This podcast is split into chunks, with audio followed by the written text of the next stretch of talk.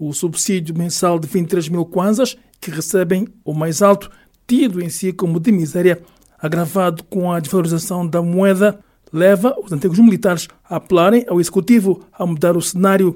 Com 21 mil kwanzas que recebe por mês, Francisco Araújo olha para o atual custo de vida para descrever um quadro de penúria. Então, se o quem ganha 100 mil kwanzas nesse momento lamenta, e com 20 mil kwanzas a gente o que é que faz? Quando é que está a caixa de óleo? Quando é que está o saco de arroz? E falta da vontade do executivo. Os que governam este país não têm vontade.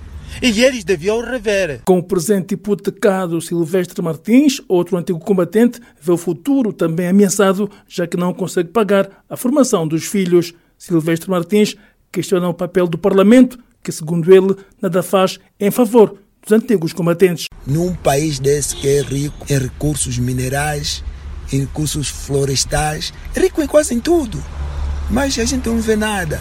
O porquê que a gente combateu, não sabemos até. Se tivéssemos um parlamento capaz, diriam que esses homens que defenderam a pátria merecem o seu direito. Não, não temos nenhum deputado do, do nosso país que defende, que defende nosso direito. Não temos. O presidente do Fórum Independente dos Desmobilizados de Guerra em Angola, Nunes Manuel, diz que a organização tem tomado várias iniciativas para alertar o governo sobre o estado de humilhação e indigência que vivem os associados.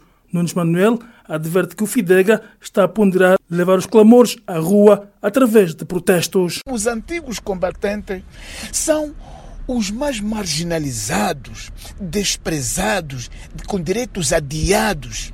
Se desenvolve um sentimento de necessidade de união de todos nós que andamos ligados à luta de libertação nacional, pela independência, pela integridade territorial, de modo que possamos protestar nas ruas e mostrar à sociedade que realmente vivemos nessa situação. O ministro da Defesa Nacional, antigos combatentes e veteranos da pátria, João Ernesto dos Santos, disse recentemente no Parlamento, em sede da discussão do Orçamento Geral do Estado 2024 na especialidade, estar na fase final o projeto de lei de proteção social dos antigos combatentes Relativamente às pensões, disse estar em marcha a revisão do atual subsídio. Estamos a trabalhar com outro departamento ministerial para criar essas condições que nos permitam propor ao Executivo a revisão uh, do subsídio dos nossos assistidos. Creio que até o final do ano, 2023, nós poderemos apresentar ao titular do Poder Executivo uma proposta sobre essa matéria.